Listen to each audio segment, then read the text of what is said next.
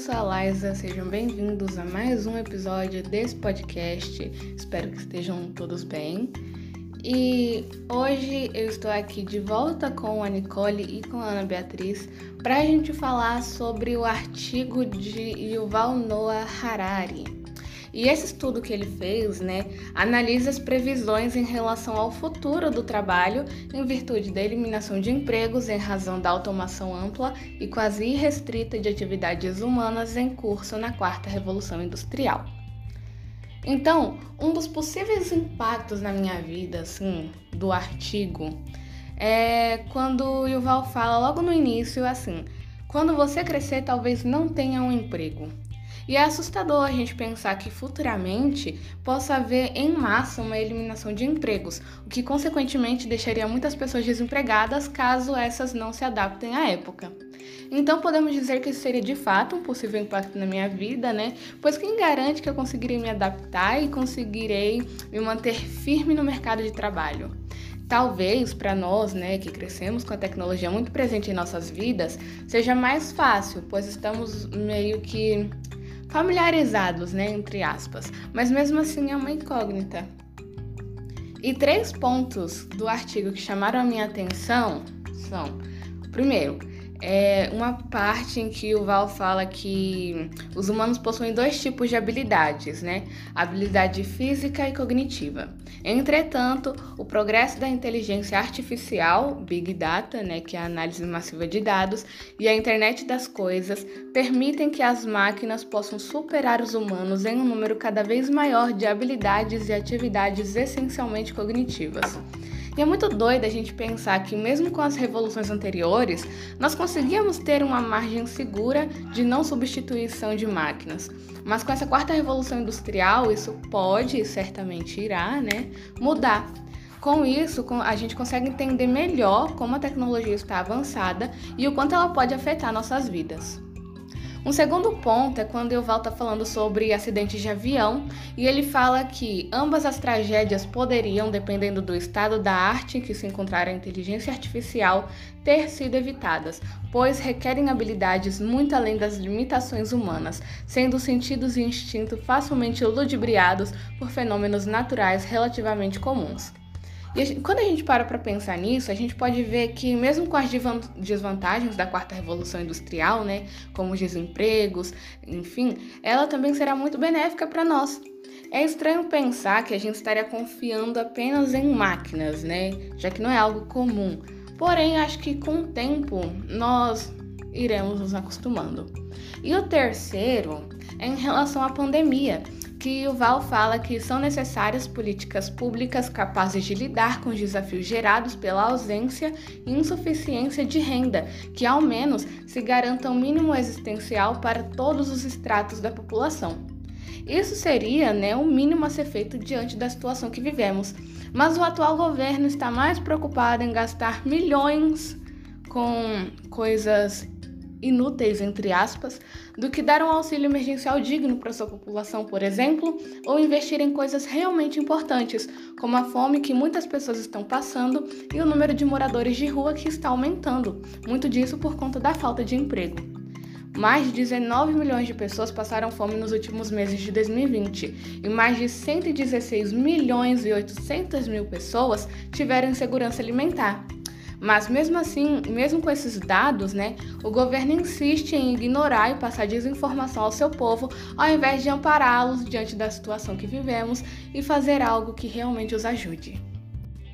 Olá, eu sou a Nicole Jesus de Oliveira. Bom, devido à pandemia, fomos obrigados a inserir ainda mais a tecnologia no nosso cotidiano e realizar várias atividades de forma remota. A tendência é que isso só aumente com o passar do tempo. Portanto, temos que estar sempre nos atualizando para poder acompanhar esse rápido avanço tecnológico, já que os empregos vão passar a exigir cada vez mais essa habilidade.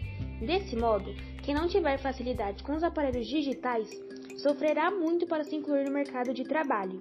E como eu irei ingressar no mercado de trabalho em poucos anos, isso também poderá impactar diretamente na minha vida.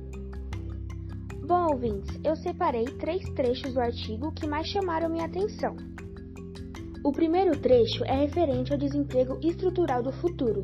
O trecho diz que terá a formação de uma nova classe de pessoas, os inempregáveis ou inúteis.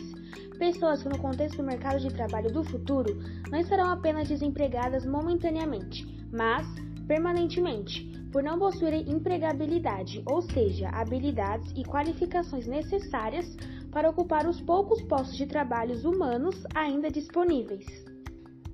O segundo trecho é sobre as três primeiras fases da Revolução.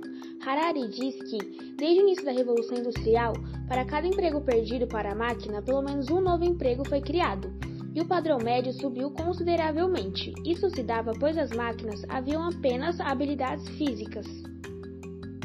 E o terceiro e último trecho é referente aos estudos na neurociência e economia comportamental, que foram essenciais para o avanço da inteligência artificial. Segundo Harari, isso permitiu que os cientistas hackeassem humanos e adquirissem uma melhor compreensão de como os humanos tomam decisões.